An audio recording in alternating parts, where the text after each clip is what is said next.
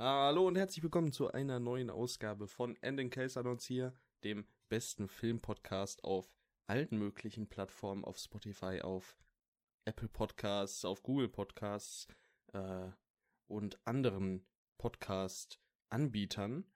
Mir beiwohnen tut der einzig wahre Dorian. Hallo, das bin ich. Die Und- andere sexy Stimme am Apparat. Genau, die einzige sexy Stimme. Wollen wir mal nicht uns anlügen und Honig ums Maul schmieren. Äh, wir haben uns wieder fünf wunderbare Filme herausgesucht. Drei davon haben wir beide gesehen und zwei, beziehungsweise jeweils ein, ähm, den kennt der jeweils andere nicht, aber er weiß, welcher es ist. Haben alle verstanden? Finde ich gut. Dem, dem Ganzen kann man zustimmen, nur dass wir nicht fünf, sondern sechs Filme haben. Haben wir sechs Filme? Oh, wir haben ja, sechs wir Filme. haben sechs Filme. Nee, wir haben fünf Filme. Ja, wir haben sechs. Nein, haben wir nicht. Doch. Wir haben sechs. Nein. Hä? Bin ich jetzt blöd? Zäh- Zähl mal auf. Hä, nein, wir haben fünf Filme. Wir haben True Grit, Der Marsianer, Horse Girl, Sonic, The Last Birds Thing He. Wanted, Sonic und Birds Oh. of Prey. Das sind Ah. sechs. The Last Thing He Wanted ist mir so. Ist, äh, der ist sogar in meiner Auflistung runtergerutscht, so scheiße war der. Und stark. Hä, den habe ich jetzt ehrlich wieder komplett. Ey, es ist einfach so. Er, er ist einfach so zum Vergessen. stark. Ach oh man, finde ich cool. Ja, gut, äh, dann, dann haben wir, wir haben sechs Filme. Ja, vier davon haben wir offensichtlich beide gesehen und äh, ja. Und der Rest ist Einen bekannt. davon schon wieder direkt vergessen. Einen davon komplett, direkt komplett vergessen. Naja, Ich weiß ehrlich gesagt auch jetzt schon gar nicht so recht, was ich dazu sagen soll. Aber da kommen wir dann später zu. ja. Wir fangen nämlich an mit dem Film True Grit und da haben wir uns äh, diesmal was Besonderes überlegt und zwar, weil ich finde, dass ich ziemlich mies darin bin, Filme zu erklären, beziehungsweise äh, die Handlung von Filmen zu erklären, hat sich der liebe Dorian bereit erklärt, das zu übernehmen und wir haben so kleine Textchen verfasst und mit mir meine ich Dorian selber, ähm, die den Film zusammenfassen. Also wünsche ich euch jetzt erstmal viel Vergnügen bei der ersten bei der ersten Zusammenfassung und zwar zu True Grit. Ja, True Grit handelt von der 14-jährigen Matty Ross, die sich auf die Jagd nach dem Mörder ihres Vaters begibt, wobei sie sich Unterstützung holt von dem US-Marshal Ruben J. Cockburn. Und ja, der heißt leider wirklich so. Ja. Ähm, ich habe gar nicht auf dem Schirm, wie du den Film fandest. Äh, Ja, da kommen wir ja jetzt und zu. da meine Meinung irgendwie relativ, ja, ich sag mal, wenig spannend ist, äh, würde ich dich einfach mal bitten, keine Ahnung, als erster ein paar Worte zu dem Film zu verlieren, wenn es dir nichts ausmacht. Nö, nö, das macht mir nichts aus. Ja, dann weißt du ja, was du jetzt zu Also, tun hast. ähm, genau. Ja, True Grit, äh, ein Remake der, der Coen-Brüder aus dem Jahre 2010, äh, wartet auf mit einem fantastischen Cast, was für mich auch die, der beste Aspekt so gesehen am Film ist. Man hat ähm, äh, Gesichter wie Jeff Bridges und Matt Damon in den Hauptrollen. Daneben ist noch eine sehr, sehr junge Hayley Stanfield, heißt sie, glaube ich, oder? Ja, äh, ich weiß jetzt nicht, wie man die ausspricht, aber ja. Genau dieses. die auch für ihre jungen Jahre da wirklich eine sehr, sehr gute Performance als Protagonistin hingelegt hat. Mhm. Sonst äh, noch nennenswert ist Josh Brolin als der Mörder ihres Vaters, den sie sucht. Und diese Leute spielen ihre Charaktere allesamt gut. Die Charaktere sind auch relativ vielschichtig dafür, wie sie aufeinandertreffen. Also nicht, wie sie aufeinandertreffen, das war falsch ausgedrückt, sondern wie sie miteinander interagieren sorgt es in den Dialogen für eine Menge Abwechslung, wie ich finde, was die ganzen Persönlichkeiten angeht. Kamera ist auch ziemlich, ziemlich gut. Es gibt viele schöne Shots. Es ist ein, ja, ein Western. Das ist ja allgemein ein Genre, wo ich besonders schöne Bilder im Er- in Erinnerung halte. Da denke ich an Filme wie The Sisters Brothers, die wirklich tolle Bilder zeigen. Das hat True Grit auch, wie man es von den Coen-Brüdern kennt. Die sind ja quasi Meister ihrer eigenen Inszenierung, wenn man so möchte. Finde den Film auch ziemlich spannend an sich, auch wenn er jetzt nicht besonders kompliziert oder unvorhersehbar ist in dem Sinne. Ähm, schaue ich dem Handlungsverlauf doch eher gebannt zu als abgeneigt, was, wie schon erwähnt, an den Charakteren liegt, weil diese sind ziemlich gut geschrieben und durch die verschiedenen jetzt, jetzt wiederhole ich mich schon wieder, ich lasse es einfach sein. Also die, Inter die Interaktion der Charaktere sind wirklich nett anzusehen. Auch wenn sich einige Szenen meiner Meinung nach ziehen, da denke ich immer zuerst an die ähm, Gerichtsverhandlungen mit ja. ähm, Jeff Bridges Charakter, die relativ früh im Film zu sehen ist. Das hat mir entschieden zu lange gedauert und das ist nicht die einzige Szene, die mir ein bisschen zu lang geraten ist. So wie ich finde, dass der Film ab dem Zeitpunkt, wo quasi der Hauptantagonist auf die, auf die Bühne kommt, also der Charakter, der von George, genau, von Josh Brolin gespielt wird, ab da wird es dann irgendwie so ein bisschen dröge. Ja, also ich kann dir erstmal beim Cast zustimmen. Der Cast ist echt toll und Matt Damon zeigt mal wieder, dass er ein sehr guter ähm, Schauspieler ist.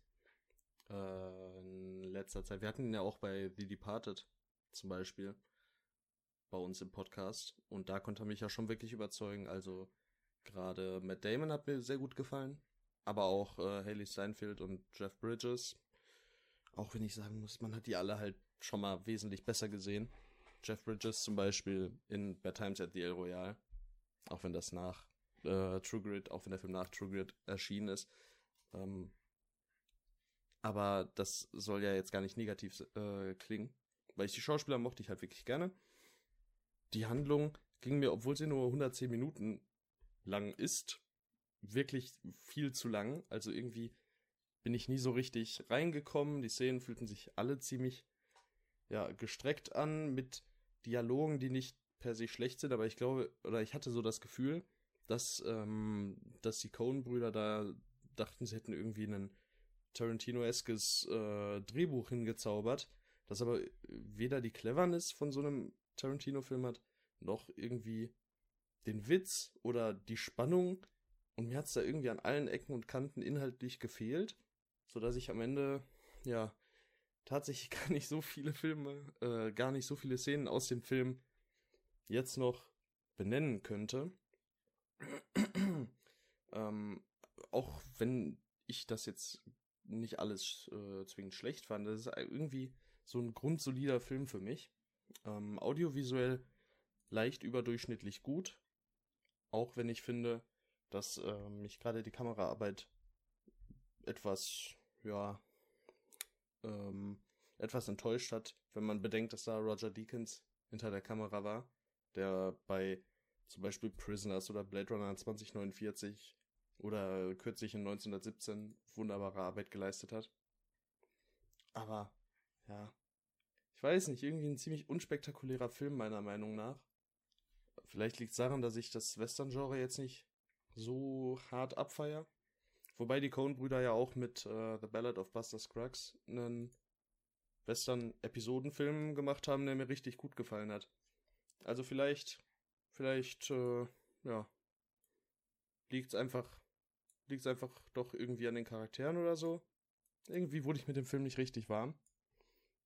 Und ja, etwas, etwas enttäuschend, muss ich ehrlich zugeben. Aber das wäre es auch schon von meiner Seite zu dem Film, um ehrlich zu sein. Ja, prinzipiell ähm, teilen wir die gleiche Meinung, auch wenn ich dieses äh, Grundsolide dann wohl doch noch ein bisschen besser aufgefasst habe als du. Es ist äh, ein Genrevertreter, der anderen gegenüber nichts Dominantes vorzuweisen hat, was ihn zu einem Klassiker machen würde. Aber der Film ist als, als solches, wie er nun mal ist, schwer in Ordnung. Weswegen ja. ich dem Film am Ende des Tages dann sieben von zehn Punkten geben würde. Für die grundkompetente Inszenierung und besonders das Schauspiel. Es ist ein Film, den kann man sich wirklich gut angucken. Den finde ich, kann man sich auch gut nochmal angucken. Damit macht man nicht unbedingt was verkehrt. Ähm, ja, also von mir gibt es 6 von 10 Punkte. Punkten. Schwache 6 von 10 Punkte, aber muss ich ähm, zugeben. Irgendwie, also mir fehlt es da einfach an quasi allem. Ich bin da nie so richtig reingekommen. Ähm, hast du Lust darauf, kurz vielleicht so ein bisschen auf andere Genrevertreter zu sprechen zu kommen. Jetzt ja, klar. muss ich dazu sagen, ich habe wirklich nicht viele Western-Filme gesehen. Also sehr wenig, wirklich. Die einzigen, die jetzt hier von vorne äh, ankommen, wenn ich nach Highest Rated gehe, ist mein Lieblings-Tarantino Django Unchained. Ähm, The Ballad of Buster Scruggs. Scruggs. Mein Gott, jetzt habe ich es aber auch. Ähm, Butch Cassidy and the Sundance Kid. Und dann geht's schon so in die etwas solidere Richtung. The Hateful Eight, A Million Ways to Die in the West, die mich tatsächlich mehr Punkte gegeben hat als True Grit. ähm, dann kommt schon sowas wie der Schuh des Manitou, also ich weiß nicht. Bist du in dem Genre etwas tiefer drin als ich? Mm, Also, ich bin nicht der größte Western-Fan in dem Sinne. Ich hatte mal eine prinzipielle Abneigung gegen dieses Genre, weil es mich vom Setting her allein nicht interessiert hat, aber das war auch vor meiner, quasi vor meiner Filmphase. Damals habe ich mir diese Filme halt nie angucken wollen, weil es mich prinzipiell nicht interessiert hat.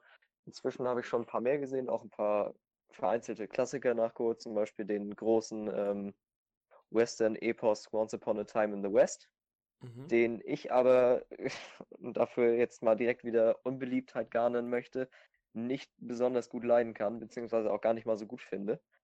Ähm, habe Mm. noch ähm, A Fistful of Dollars geguckt Ja. mit Clint Eastwood. Der erste Teil der bekannten Western-Trilogie, wo er ähm, die Hauptrolle spielt. Sonst auch einige Pseudo-Western, da fällt mir als erstes äh, so ein Film ein wie The Book of Eli, der ja eher so eine Art Neo-Western ist, oder Brimstone. Das sind Filme, die halt ein ähnliches Setting benutzen, aber nicht wirklich den, den typischen Handlungsmerkmalen eines Western folgen. Und finde dieses Genre allgemein halt weniger abwechslungsreich wie andere, weil Western für mich einfach nicht so viele Möglichkeiten hergibt, eine besonders interessante Geschichte zu erzählen. Aber das ist, glaube ich, nur mein, meine persönliche Ansicht Ja, auf dieses also- Genre an sich. Ich denke mal, so wenn ich jetzt hier so auf die auf die äh, Auswahl, die mir hier jetzt gerade so entgegenströmt, gucke, dann kommen ja jetzt auch Filme wie The Revenant ähm, mit dazu oder also es ist schon Diversität da. Also so ein Django Unchained ist ja schon komplett anders als The Hateful Eight, um jetzt einfach mal beim Tarantino Western zu bleiben. Ähm, es gibt bestimmt auch immer Sachen wie, jetzt sehe ich gerade hier Shanghai Noon, das ist ja immer, naja, nicht so Das der Western. Kennst das ist mit äh, Jackie Chan und Owen Wilson. So eine äh, Western-Komödie. Aber halt so ehrlich, echt kein Western. So. Ich glaube, es spielt auch in unserer Gegenwart, wenn ich mich nicht täusche. Also, es also Oh. es ist ziemlich lustig, tatsächlich. Müsste ich mir eigentlich beide mal Okay. angucken nochmal. Gibt's auch eine Fortsetzung, die spielt dann in London, ne? Noch besser. Äh, ja, es ist ziemlich lustig. Es ist wirklich ziemlich lustig. Ähm, Allein oder- schon der Titel Shanghai Noon. ja, ist Jackie Chan, was soll ich sagen? Ähm, ja, oder Westworld ist ja auch ein Western. Und da ist er mit Sci-Fi drin. Also es gibt bestimmt diese, diese, ja, Filme, die aus der Reihe tanzen. Aber ich glaube, dieser, ich, sag's jetzt mal in ganz, ganz großen Anführungszeichen 0815 Western, der jetzt äh, so streng nach dem, nach dem größten ja, Basic-Western-Schema verläuft, das es so gibt. Ich glaube, dem kann ich einfach nicht wirklich was abgewinnen, jetzt mal abseits der äh, Schauspieler und der Regisseure. Das ist einfach, da fehlt es mir, glaube ich, einfach an vielem. Ne? Die Charaktere sind ja nicht wirklich stark ausgearbeitet, wobei das ja bei True Grit eigentlich, denke ich mal, hätte sein sollen. Eigentlich können das ja die Coen-Brüder auch ganz gut. Aber, ja, ich weiß nicht, ob Western so mein Genre ist. Wollen Nee, wir. also Achso, ja, mach. ich würde es, ich, ich würde es auch nie zu meinen Favoriten zählen, aber ich finde, es sind allgemein alles wirklich sehenswerte Filme. Die Western. Ja, ja, genau. Alle Western. Alle Western sind sehenswert. Ja, gut. Du weißt, was ich meine. Sind, sind Ich hoffe, ihr wisst, was ich meine. Ja, ja, ja. Klar. Alle. Das war jetzt ein bisschen ungeschickt ausgedrückt. ja. ja, egal. Stimmt. Also so die, die bekanntesten, die größten, die angesehensten Western. Davon gehe ich einfach auch mal aus und ich werde bestimmt auch noch einige gucken. Ich habe jetzt zum Beispiel auch, jetzt würde ich lügen, wenn ich den deutschen Namen nicht nachgucken müsste. zwei glorreiche Halunken im Regal stehen, neuestens. Seit neuestens, seit neuestem. Und mal sehen, den werde ich mir bestimmt auch demnächst zu Gemüte führen. Dann ähm, kann ich vielleicht demnächst da ein, zwei Wörtchen mehr drüber verlieren. Vielleicht kommen wir ja nochmal aufs Western-Genre früher oder später zu sprechen. Ja, vielleicht. Okay. Wollen wir den äh, nächsten Film starten? Ja. Dann bitte. Das ist nämlich ganz klasse, weil wir haben noch einen Film mit Matt Damon, wie ihr es ja inzwischen auch schon wisst. Wir haben ja quasi schon alle verraten. What? Ähm, und zwar geht es um Der Marsianer. Während einer Mission auf dem Mars wird der totgeglaubte Astronaut Mark Watney von, ein, von seiner Crew zurückgelassen. Allein auf einem Planeten mit begrenzten Nahrungsmitteln und einer Ration, die nicht mehr lange hält, beginnt für ihn nicht nur der Kampf ums Überleben, sondern auch die Planung zur Reise, wie er nach Hause kommt. Ja, jetzt vom Western einfach mal in die komplett andere Richtung zum, kann man es schon, also es ist Science Fiction auf jeden Fall, kann man es schon, kann man es eigentlich Fantasy nennen? Nee, ne? Nein, nein, das würde ich nicht Fantasy nennen. Okay, ja, also ich denke, vor, vor 30, 40 Jahren wäre es Fantasy gewesen. Also. Ja, gut. Ah, der Film kein Schwein ja gewusst hätte, mit, wie der Mars aussieht. Ja, ist ja richtig. Mit 2015 ich ja gelabert. Ist, ist okay. Reit nicht drauf rum. Reit nicht drauf um. Rum. Drumherum. Äh, ähm, wie sollen wir das hier alles optimieren, wenn wir uns unsere Fehler nicht vorhalten, Tim? Ah, einfach, äh, äh, einfach ausblenden, die Fehler. Ach so, ja. Kannst ein bisschen rumcutten und dann äh, genau. stehen wir wie die größten Internet-Ikonen da. Wir sind jetzt schon die größten Internet-Ikonen. Oh Mann, ey. Ah, stark. Okay, ähm, der Marsianer ist ein meiner Meinung nach wirklich guter Film, der aber ein großes Problem hat und das ist seine Laufzeit von 141 Minuten.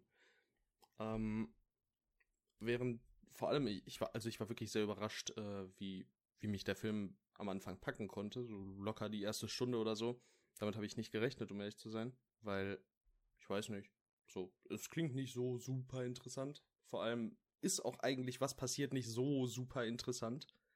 Aber irgendwie hat äh, Ridley Scott da was gemacht, was mich wirklich gefesselt hat. Und ich fand es irgendwie schade, dass das so ein bisschen verloren ging, als das Ganze sich so Richtung vermeintlich äh, spannenderem Inhalt bewegt hat. Und ja, also mit 141 Minuten ist man schon echt äh, bei einer happigen Laufzeit für einen Film. Würde ich sagen. Ich weiß nicht, also mittlerweile ist es ja schon eher Durchschnitt geworden, aber ich finde es ich find's schon immer so, also bei 141 Minuten soll schon ordentlich was zu erzählen sein. Ich finde, es war jetzt in diesem Film nicht wirklich die Notwendigkeit, so viel, ähm, ja, oder eine so lange Laufzeit zu bieten. Ich weiß nicht, was du so dazu sagst.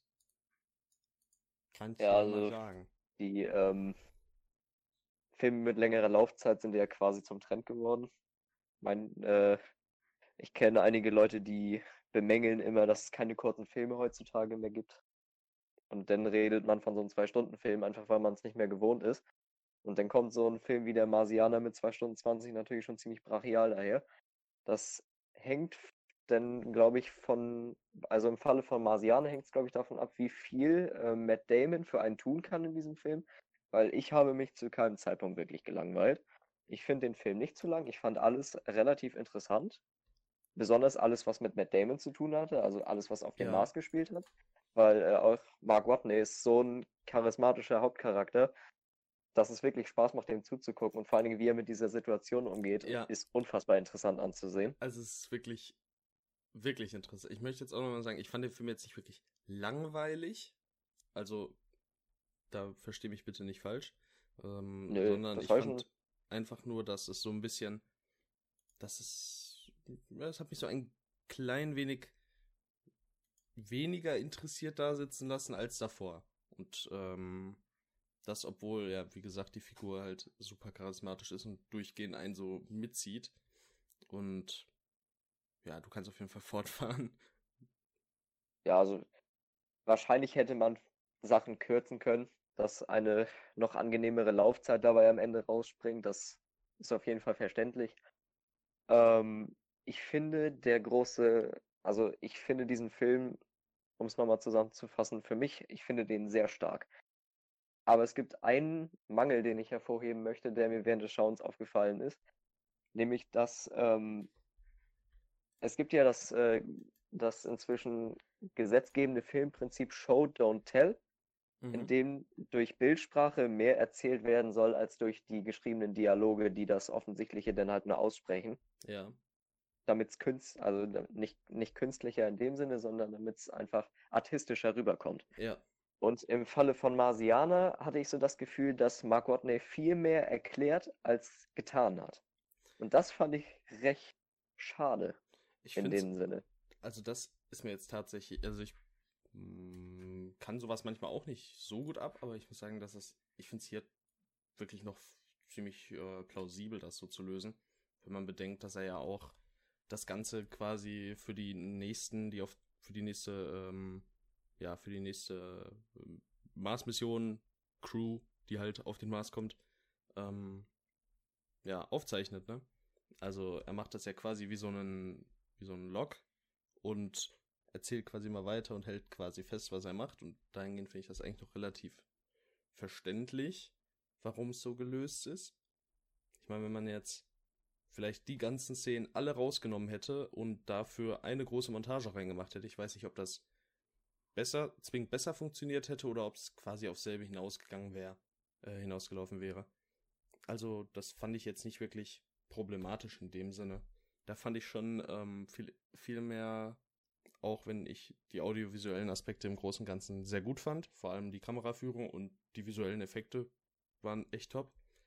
Ähm, da fand ich den Soundtrack tatsächlich ein bisschen problematischer, weil es irgendwie sau viele Tracks gab, die zwar sehr schön sind, aber einfach zu den entsprechenden Szenen überhaupt nicht gepasst haben. Es gibt zum Beispiel eine, es gibt sogar eine Montage, wo halt einfach von äh, David Bowie Starman läuft und das ergibt nur dahingehend Sinn, dass es im Weltraum ist.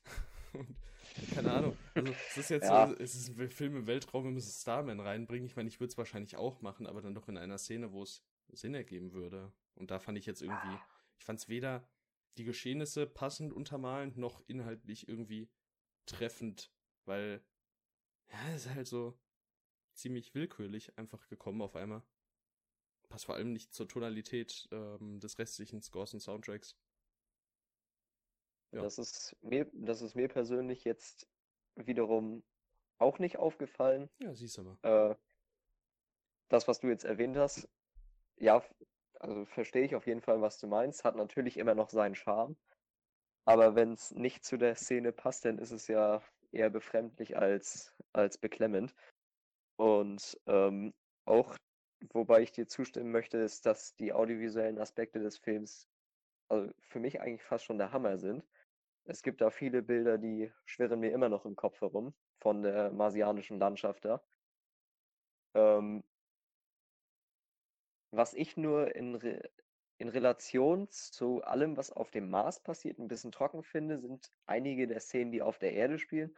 Ich finde, da hätte man vielleicht ein bisschen was rausnehmen können, auch wenn diese, diese politische Herangehensweise an die gesamte Situation, dass da ein, ein Mann auf dem Mars ist und man den zurückholen muss und gleichzeitig noch das Image der NASA und des Staates wahren muss, ist auch, wie ich finde, sehr interessant. Ja. Aber natürlich ähm, situationsbedingt trocken. Ja, ich finde, der Film hat so seine. Ich kenne die Buchvorlage übrigens nicht, also kann ich da jetzt keinen Vergleich ziehen. Ähm, ich denke, ich glaube, bei dir ist es auch so, oder? Ich kenne das Buch auch nicht, ne? Okay. Ich finde, der Film ist etwas merkwürdig ähm, gewichtet. Zum Beispiel glaube ich nicht zwingend, dass man was hätte kürzen müssen, sondern eher hinzufügen müssen auf der Erde und dafür Szenen vom Mars hätte entfernen können. Einfach damit sich halt eine etwas bessere Balance ergibt. Und nochmal, andererseits, ich mag's, also das ist jetzt wahrscheinlich was, was nur für mich, nur für mich vom Vorteil gewesen wäre. Ähm, bei Filmen gibt's oft diese eine Highlight-Szene, ob jetzt am Anfang oder am Ende, ist eigentlich egal. Zum Beispiel, ja, ich nehme jetzt mal Aufbruch zum Mond als Beispiel, auch wenn ich mag den Film nicht, aber diese Szene, als dann der äh, werte Herr Armstrong das erste Mal auf den Mond tritt und dann einfach diese, diese unglaubliche Landschaft sich abzeichnet.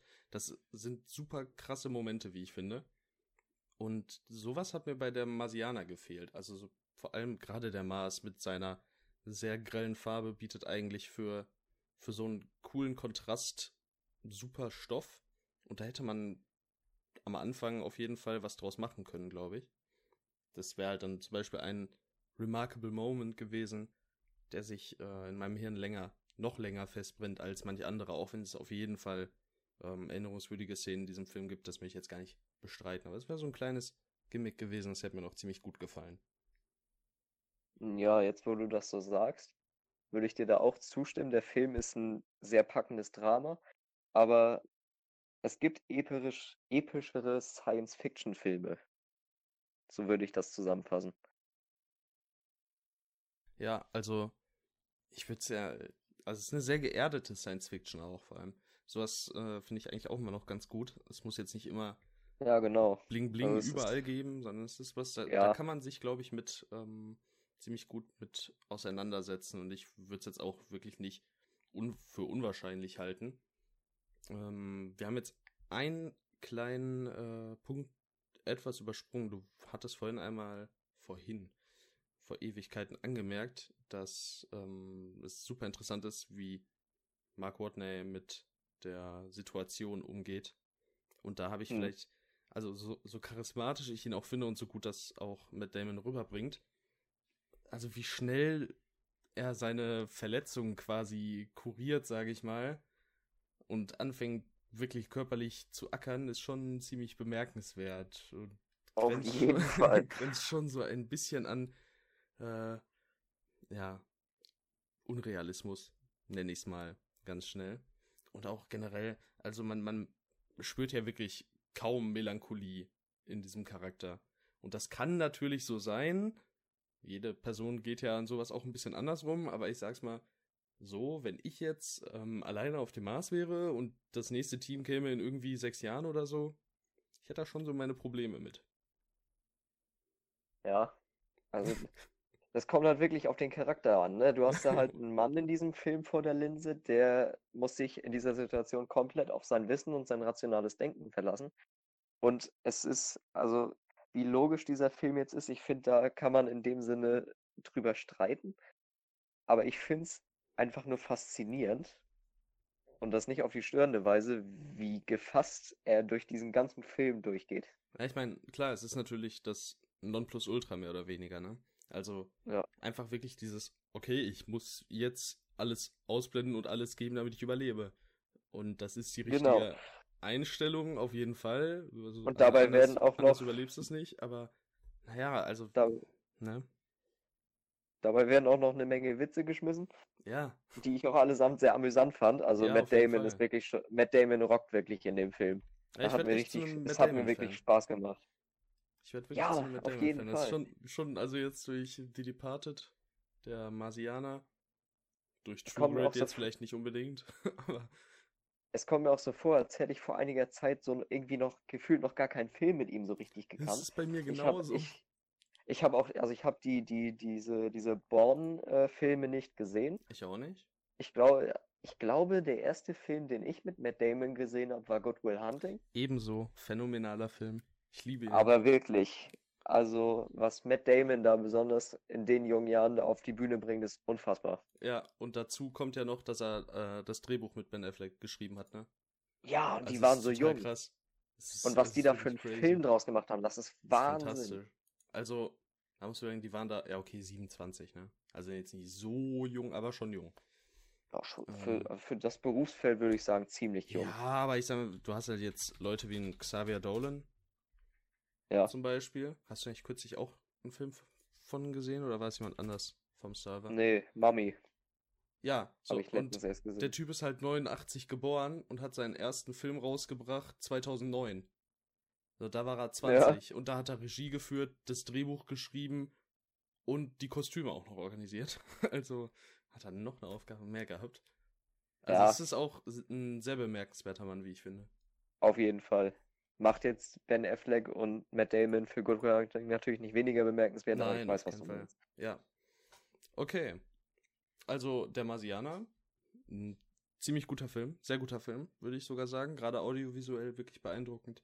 Mit einer spannenden Herangehensweise, der aber, finde ich, etwas, ähm, ja, dem es etwas an der Balance fehlt und der nicht frei von Schwächen in Anführungszeichen ist und ähm, ja, wo man vielleicht auch nicht zwingend Logik durchgehend äh, in den Vordergrund rücken sollte. Von mir gibt's vergleichsweise relativ starke 7,0 von 10 Punkten. Und jetzt bin ich mal gespannt, was er von dir kriegt. Ja, ich finde diesen Film sehr packend. Es ist ein Drama in dem Sinne, wie ich es noch nie gesehen habe. Also es ist ein Drama, ohne wirklich dramatisch zu wirken, was ich einfach nur mal frisch fand in dem Sinne. Also ich habe selten bei einem Drama so viel positiven Spaß gehabt, während ich den Film geguckt habe. Matt Damon ist fantastisch in der Hauptrolle. Die ähm, audiovisuellen Aspekte sind auch wirklich fantastisch gemacht. Der Film kriegt von mir 8 von 10 Punkten. Ich hätte ihm sogar fast 9 von 10 gegeben, aber dafür hat es mir dann noch ein bisschen an Bildsprache gefehlt. Auch wenn das der eine so und der andere so sehen kann, das hatten wir ja gerade eben schon, du siehst es halt ein bisschen anders. Ja. Ähm, habe an sich an diesem Film aber recht schon ziemlich wenig auszusetzen. Ja, es sind halt alles, alles, was man dem Film quasi vorwerfen kann, ist so ein bisschen. Du hast halt was Kleineres. Ne? Also ich habe jetzt auch kein Ja, wirklich ist... großes Problem mit dem Film, aber es sind halt so einige kleinere, die sich dann halt so ansammeln und ja. Ich finde, es fühlt sich fast schon pingelig an, so negative Sachen über den Film rauszusuchen. Ja, dafür ist, ist so. er. Ins, ja, klar gibt's die, aber dafür ist er insgesamt einfach zu gut. Ja. Deswegen verweile ich mit 8 von 10. Ja, insgesamt zu gut. Kommen wir mal jetzt zu einem Film, der auf diese Beschreibung kein bisschen zutrifft. Jetzt ist Horse Girl an der Reihe. Das wird eine sehr interessante Unterhaltung. denn äh, ja, wir nehmen mal nichts, wir nehmen mal nichts vorweg. Es gibt keine Spoiler hier in unserem Podcast. Was willst du? Auch nicht, wenn es über unsere Meinung nee, geht. Nee, nee, nee, nee. Wir machen sowas nicht. Okay, okay dann werde ich kurz zusammenfassen, worum es bei Horse Girl geht. Es geht um eine junge Frau namens Sarah, die in ihrem recht unbeschwerlichen Alltag immer mehr von luziden Schlafwandelphasen geplagt wird, die ihr allgemein unauffälliges Leben aber auf mysteriöse Weise immer mehr in eine Bahn lenken, die sie als Mensch ein bisschen außer Kontrolle geraten lässt. Ja, also Horse Girl. Äh, phänomenaler Film, wie ich finde. Nicht. Ähm, ah, ich, ich fange einfach mal an. Ich glaube, das ist äh, dann ganz lustig für den Kontrast. Ähm, genau, fang mal an und ich baue darauf auf. Genau. Ich finde, dass es ein anfangs ziemlich interessanter Film mit ziemlich charismatischen Figuren ist. Es geht am Anfang um so eine, ja, es geht um eine Frau, die äh, sozial jetzt nicht so die ja, allerumgänglichste ist und die wird quasi in eine Beziehung hineingeworfen, beziehungsweise in Ansätze einer Beziehung hineingeworfen. Und man merkt, dass es äh, dem Charakter ziemlich gut tut. Und bis dahin ist es auch, also man weiß zwar nicht so wirklich, wo der Film damit hin will, vor allem wenn er sich als, was ist es, Psychothriller oder so vermarktet. Ähm, man weiß nicht so richtig, was der Film damit anfangen möchte, aber es ist auf jeden Fall interessant und man ist nicht abgeneigt, dem Ganzen zu folgen. Und dann gibt es auf einmal einen Punkt im Film, wo, das, wo die ganze Stimmung unfassbar kippt. Auf einmal wird es das merkwürdigste Drama mit Thriller-Elementen, das ich in meinem Leben je gesehen habe. Die audiovisuellen Aspekte fangen an, wie wild zu toben, sage ich mal, um es hier äh, ein wenig übertrieben auszudrücken. Und dabei ist der Film halt zu keinem Punkt fesselnd. Und die Laufzeit fühlt sich einfach quälend lang an, obwohl sie es nicht ist ich gucke jetzt einmal schnell nach, wie viele Minuten es sind. Es sind 104. Ja, und da nützt dann auch eine äh, Alison Brie nichts, die man aus zum Beispiel The Disaster Artist kennt, die normalerweise halt einen ziemlich guten Job macht und auch hier auf jeden Fall schauspielerisch das Highlight ist, aber also selbst als schauspielerisch das Highlight ist es hier nicht mehr als Durchschnitt, wie ich finde. Ja, und es ist einfach echt nicht gut. 2020 ist bisher kein gutes Jahr, aber zum Glück haben wir da den Dorian, der uns jetzt den Tag versüßt. Genau, weil ich finde den Film im Gegensatz zu Tim nämlich gar nicht so schlecht. Ähm, nachdem der Film vorbei war, hatte ich mir direkt gedacht, dass sich bei, das ist wieder so ein Projekt, da wird sich für viele halt ein starker Zwiespalt auftun. Ich finde, dass die, ähm, dieser Punkt, den Tim schon angesprochen hat, an dem, an dem die Stimmung kippt, das kann für viele schon der Gnadenstoß sein.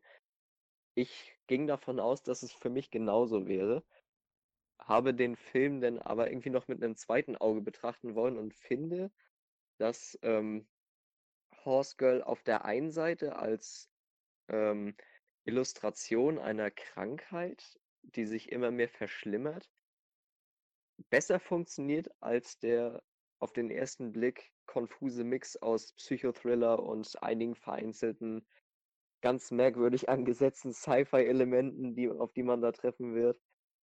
Es ist gewöhnungsbedürftig. Ja, ey. Aber wow. als Ganzes, wie ich finde, wenn man die, wenn man auf eine zufriedenstellende Deutung des Ganzen kommt, sofern man das möchte. Und ich habe wirklich versucht, diesen Film zu verstehen. Er macht es einem nicht leicht. Das äh, muss ich äh, einfach mal so sagen. Also der wird sich sehr, sehr früh mit einigen verscherzen. Aber genau das finden andere wiederum interessant. Ich fand es sehr interessant. Es ist ein abgedrehter Film, der für mich am Ende als Psychothriller ein sehr, sehr schwerwiegendes Thema aufgreift, was hier vielleicht ein bisschen mit Überinszenierung aufstoßen wird, für mich aber dann halt auch wieder, obwohl er so surreal über die fast komplette Laufzeit wirkt, wahnsinnig realistisch bleibt. Ich finde es ein wenig interessant, dass du sagst, dass der Film schwer zu deuten ist, weil ich finde, also vielleicht deute ich den Film auch, ich sag mal, falsch, wieder in großen Anführungszeichen, weil Deutungssache ist ja immer so eine Deutungssache eben. Also jeder äh, sieht das ja ein bisschen anders, weil ich sag mal, ich finde, es ist schon relativ klar, worauf der Film im Großen und Ganzen hinauf möchte, äh, hinaus möchte. So dieses Verschwimmen zwischen Realität und luziden Träumen, das ja quasi schon in der Filmbeschreibung jetzt, wie sie hier vor mir auf Letterbox steht, ähm, angeteased wird. Ja, und dann kann man sich natürlich noch die äh, Science-Fiction-Elemente ein wenig dazu dichten.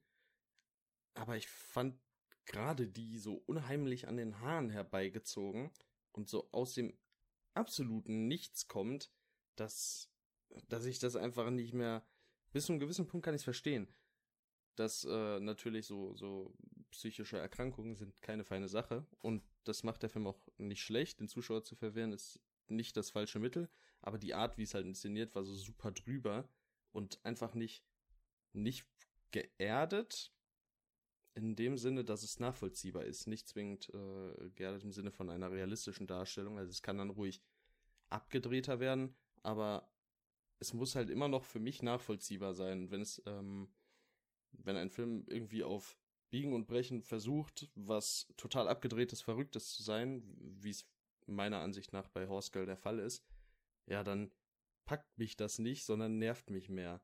Ich meine, ich kann verstehen, wenn man das ganz gut findet, wie der Film an die Sache herangeht, aber nee, irgendwie auch nicht. ja, also es ist ein interessanter Mix. Also interessant ist sowieso ein Wort, das kann man ja immer mal wieder einwerfen.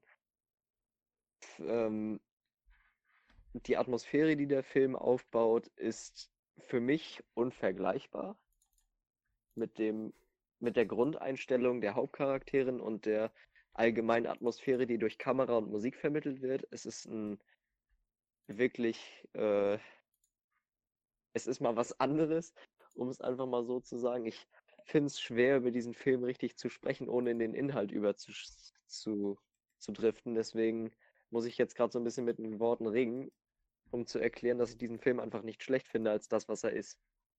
Ja, ist, ist in Ordnung. Ich meine, äh, kannst du ja so sehen. Ist halt falsch, ne? Also sind wir uns ja, ja. glaube ich, einig, dass das falsch ist.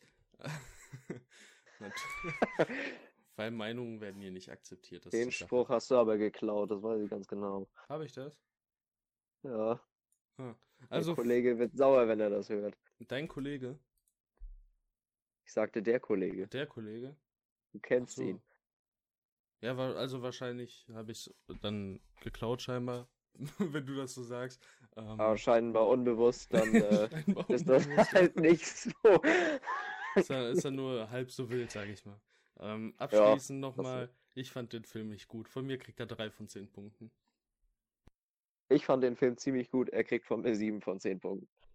Und wenn wir von den sieben Punkten drei abziehen, sind wir bei vier. Damit kann ich mich abfinden. Äh, kommen wir. das ist so eine faire Rechnung, oder? Äh, Ja, auf jeden Fall.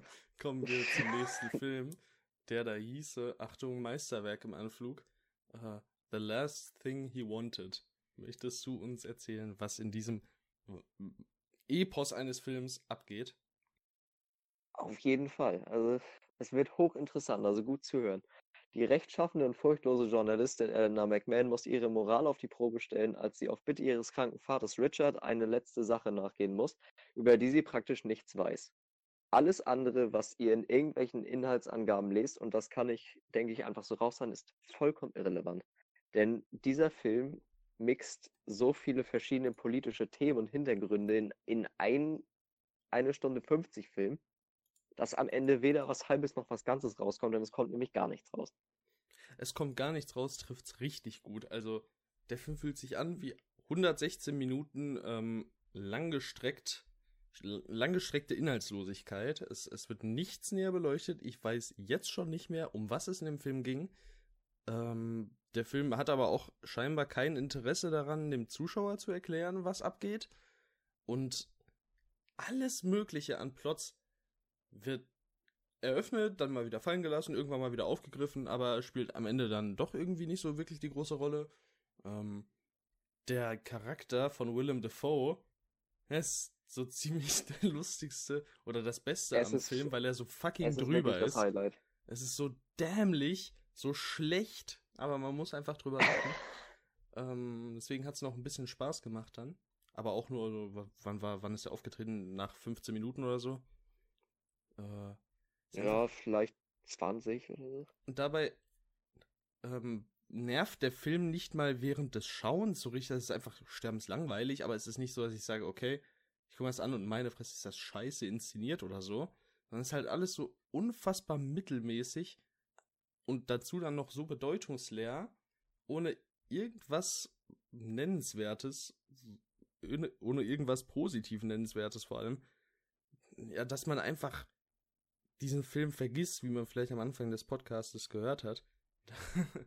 äh, es gibt, ist einfach so, es gibt nichts an diesem Film, was ich irgendwie positiv sagen kann. Vielleicht die Kameraarbeit, die ist vielleicht minimal okay, so, aber mehr auch nicht. Also es, es fehlt dem Film einfach an allen Ecken Kanten, an allem.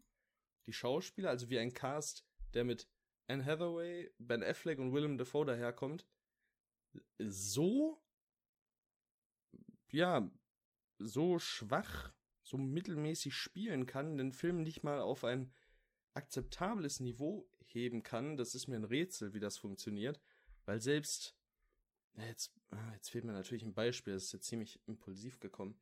Keine Ahnung, äh, selbst schlechte Filme haben dann noch einen, oder mittelmäßige Filme, haben einen Schauspieler, der das Ganze ein wenig anhebt, das Rating, der mit seiner Performance wenigstens Spaß macht, wo man merkt, dass da, dass da was hintersteckte.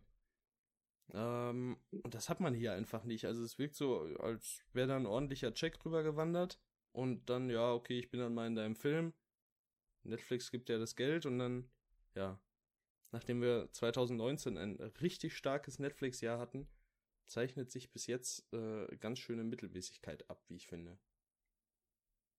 Ja, also es, es schien mir auch so. Also ich fand alle Schauspieler allesamt in ihren Rollen passabel, aber sie schienen auch nicht so wirklich in diese Geschichte einzufinden, die quasi so wenig auf der Oberfläche zu bieten hat, dass es sich der Mühen irgendwie kaum lohnt.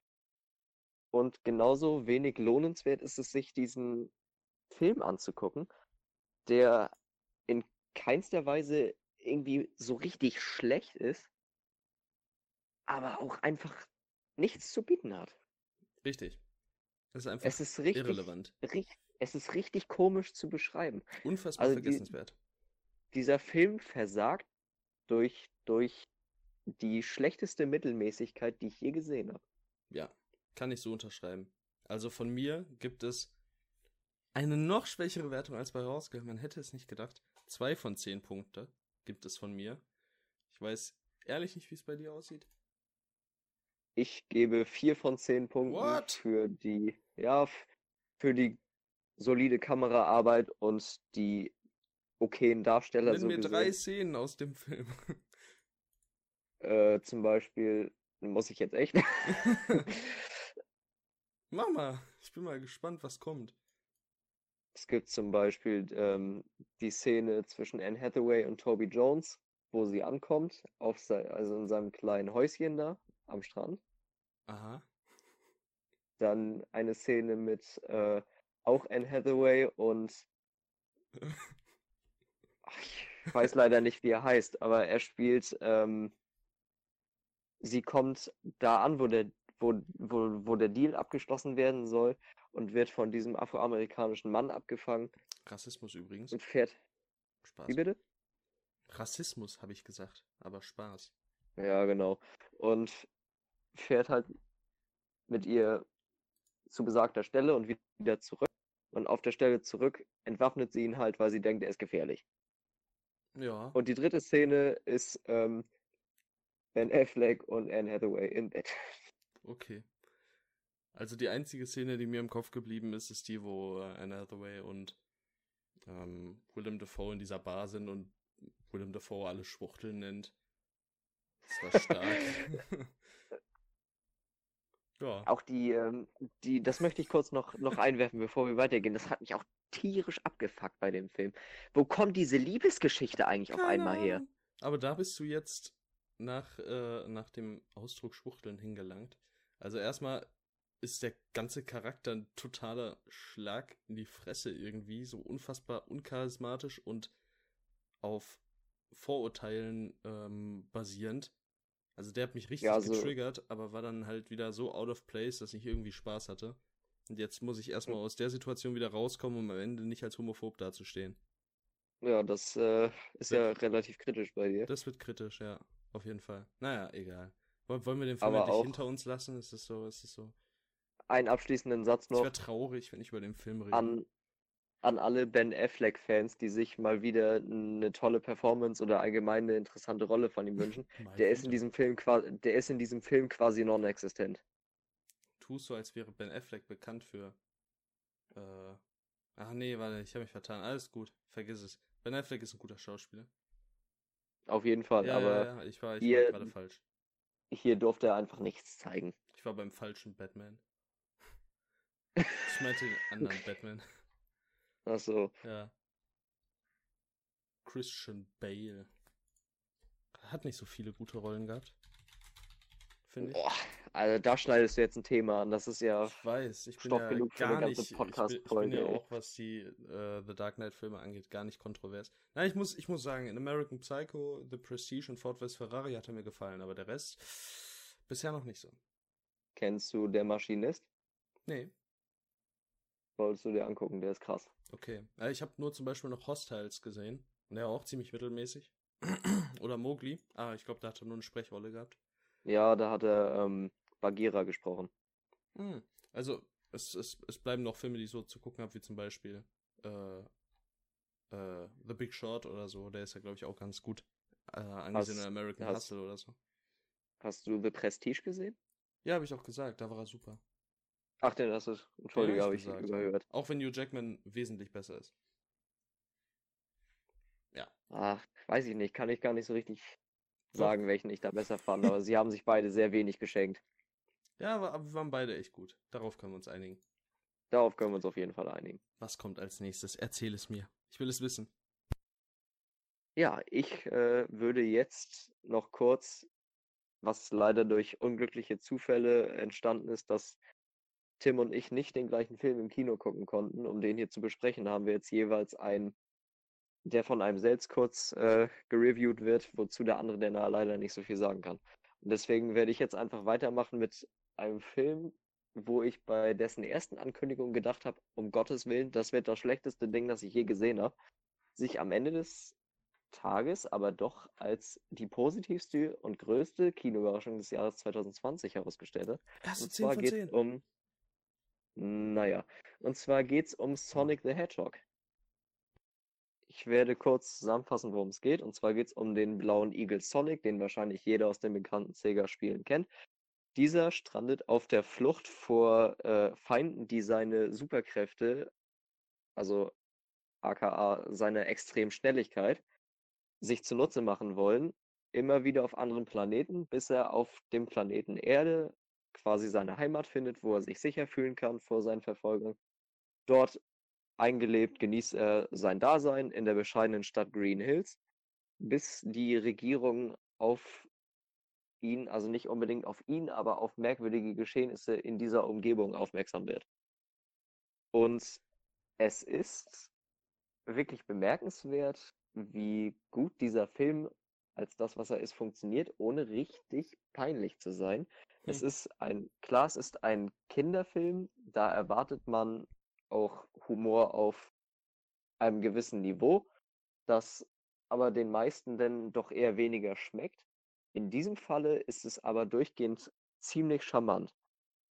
Und besonders, auch wenn Sonic jetzt in unserer Version gesprochen von Julian Bam nicht gerade das Highlight ist, dabei will ich jetzt auch nicht auf sein, auf sein Schaffen als YouTube-Star oder sein Image ähm, aufmerksam machen. Es geht mir lediglich um seine Tätigkeit als Synchronsprecher in dieser Rolle. Und da merkt man einfach nun mal, dass er kein Synchronsprecher ist. Das muss man leider einfach so sagen. Jetzt mal persönlich so, ich finde, dass ich, ich mag den sehr gerne. Ich gucke seine Videos auch sehr gerne. Aber ein Synchronsprecher ist er in meinen Ohren einfach nicht. Das hat man gemerkt. Und dadurch wurde der quasi der Titelheld, um den sich der ganze Film dreht, also die Figur von Sonic, in gewissen Szenen doch auch recht anstrengend.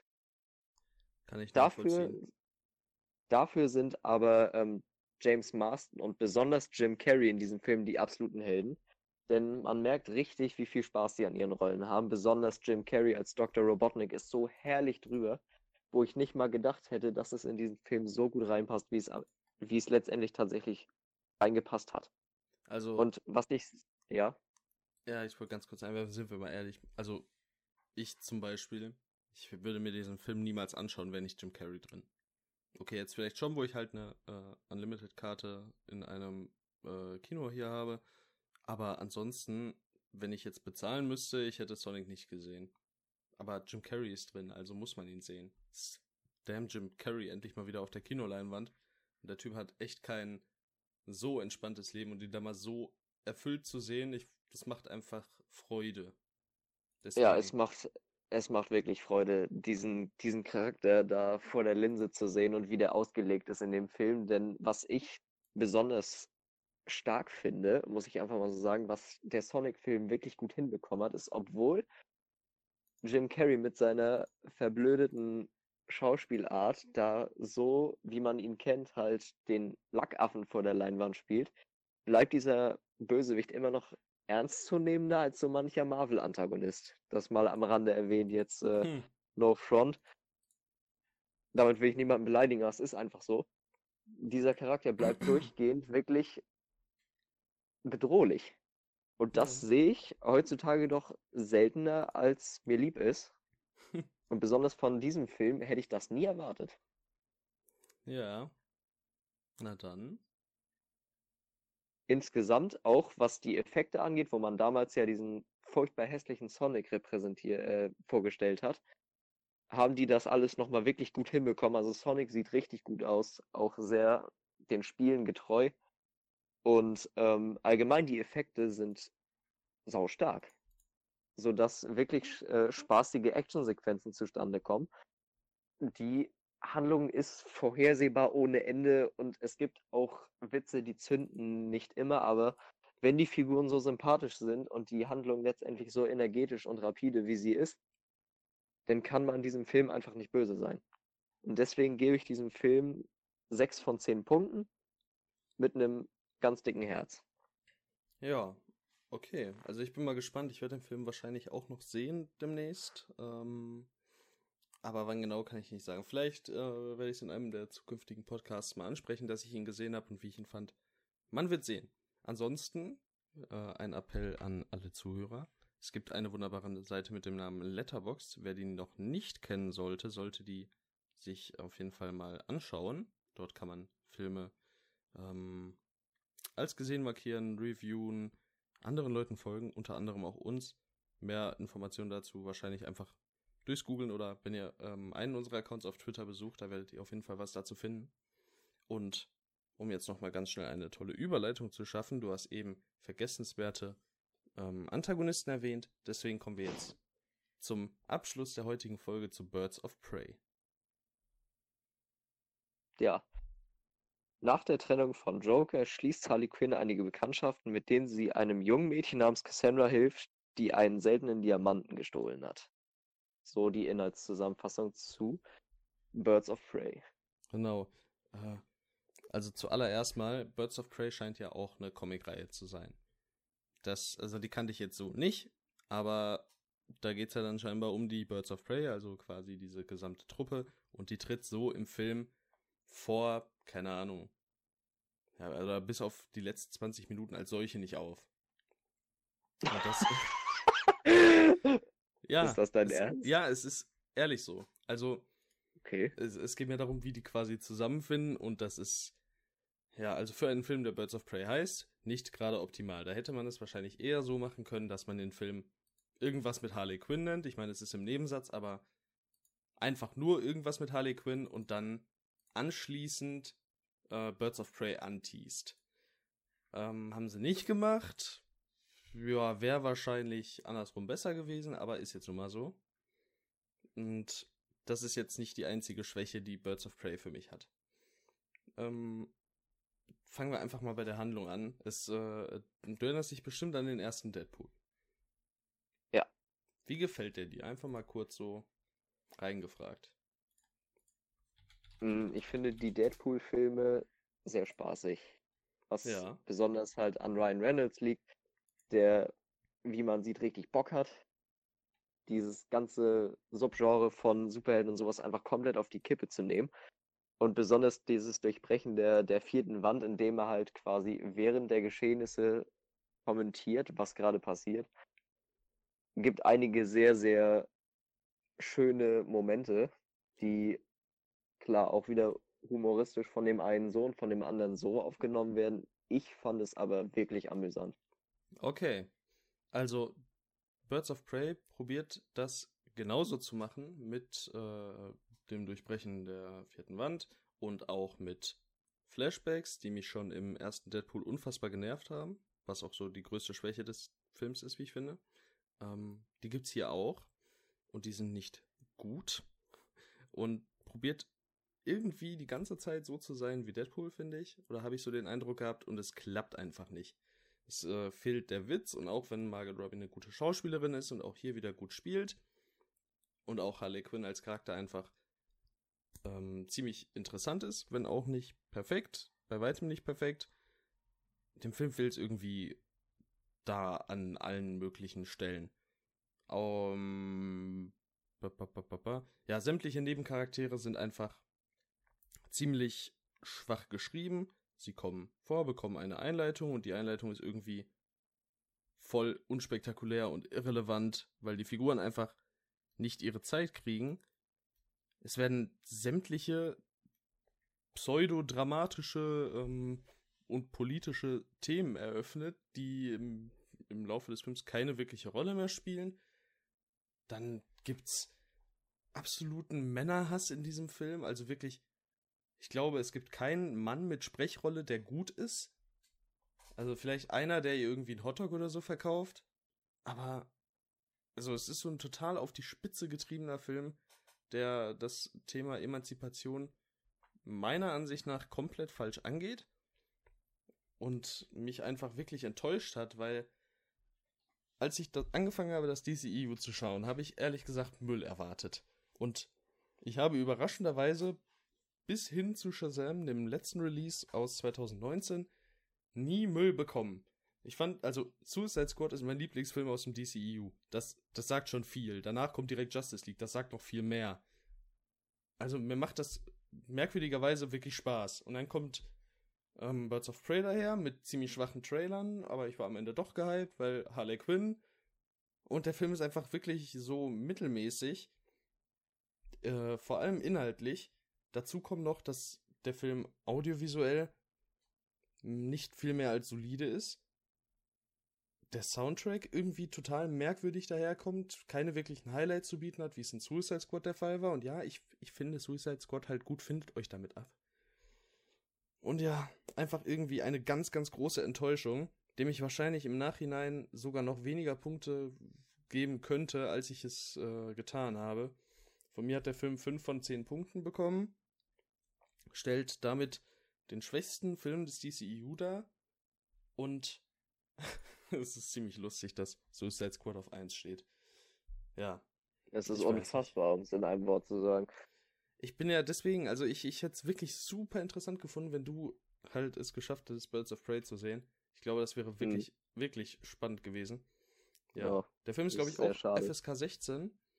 Und es gibt halt so Szenen, wo dann eben Gewalt im Film ist, die diese Altersbeschränkung rechtfertigt. Aber die ist halt so überflüssig in den Momenten, weil ich glaube nicht, dass Harley Quinn jetzt so bekannt dafür ist, ultra gewalttätig zu sein. Es ist einfach so, ja okay, jetzt sind wir FSK 16, weil wir viel fluchen, da können wir eigentlich auch die Gewalt noch ein bisschen hochschrauben. Und es hat irgendwie alles keinen wirklichen Sinn für mich. Der, der Humor sitzt nicht, kaum Witze zünden. Ist einfach, einfach schwach. Und ja, warte auf den Home Release von mir aus. Ja, das vielleicht kriege ich ihn da doch noch irgendwo in irgendeinem Kino, wenn er zu anderen Zeiten läuft, die es mir zeitlich ermöglichen, den Film zu gucken.